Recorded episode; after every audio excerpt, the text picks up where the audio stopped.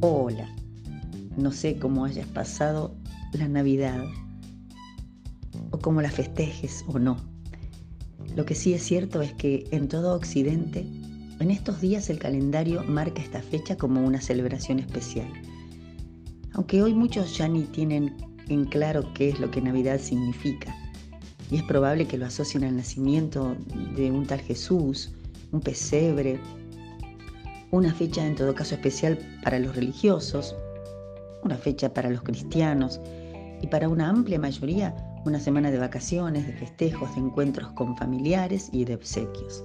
Cada año que pasa, más se va perdiendo para muchos su sentido.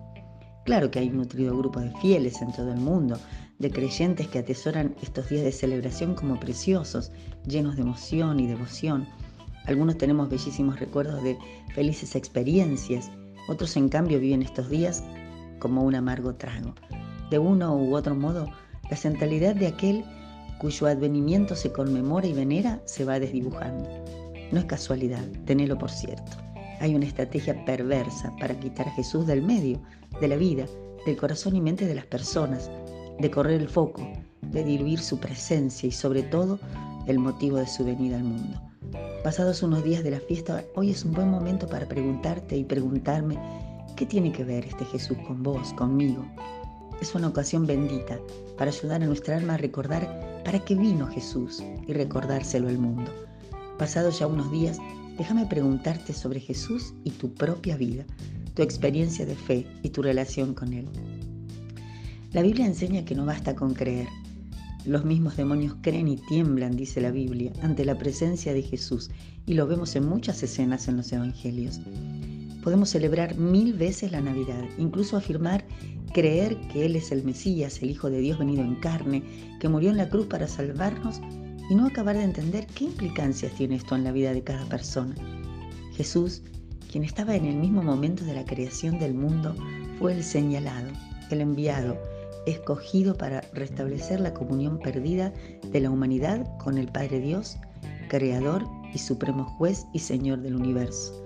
Cuando el ángel anuncia a la joven María una virgen judía que había aprendido de sus mayores sobre este maravilloso plan de Dios y estaba esperando la llegada del Mesías, ella recibe un mandato acerca del nombre del hijo que comenzaba a latir en su vientre junto con esa noticia. Tendrás un hijo y llamarás su nombre Jesús, porque él salvará a su pueblo de sus pecados. Lo leemos en el Evangelio de Mateo en el capítulo 1, verso 21, en una de las más misteriosas y maravillosas narraciones de la palabra. El pecado que entró al ADN de los hombres y mujeres luego de la desobediencia, poniendo en evidencia la soberbia de las criaturas, negándose a rendirse ante el Padre amoroso que quiso compartir con ella su gloria, separa a las mismas de ese Dios santo, condenándolas a la muerte eterna la separación eterna de Dios y de todo lo bello y lo bueno por la eternidad. Para esto vino Jesús, para restaurar lo roto, sanar lo enfermo, liberar lo esclavizado, purificar lo inmundo y traer paz y vida donde hay rencillas, desconfianza, violencia y muerte.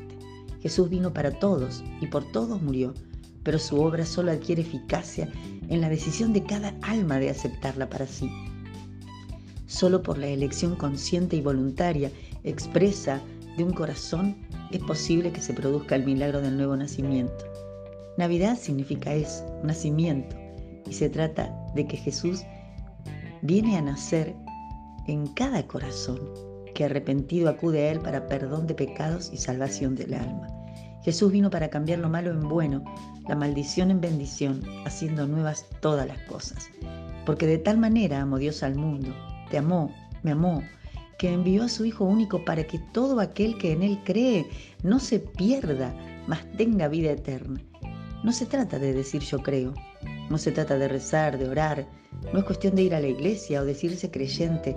Jesús demanda una respuesta acerca de quién ha de gobernar en tu vida, a quién o qué le entregamos el corazón, cuál es la razón de nuestro vivir, quién es nuestro tesoro. Si realmente Él ha entrado a tu vida, hoy te invito a alegrarte en esta maravilla de la salvación y que el gozo de los ángeles y los pastores de Belén se renueve en él cada día y que al caminar conforme a la guía de su espíritu, por medio de la meditación en su palabra y la oración, permitas a este Jesús glorificado continuar su obra de transformación en tu vida para tu propia bendición y la de muchos. Y si no estás segura o aún no te has respondido esta pregunta, ¿qué tiene que ver la Navidad conmigo?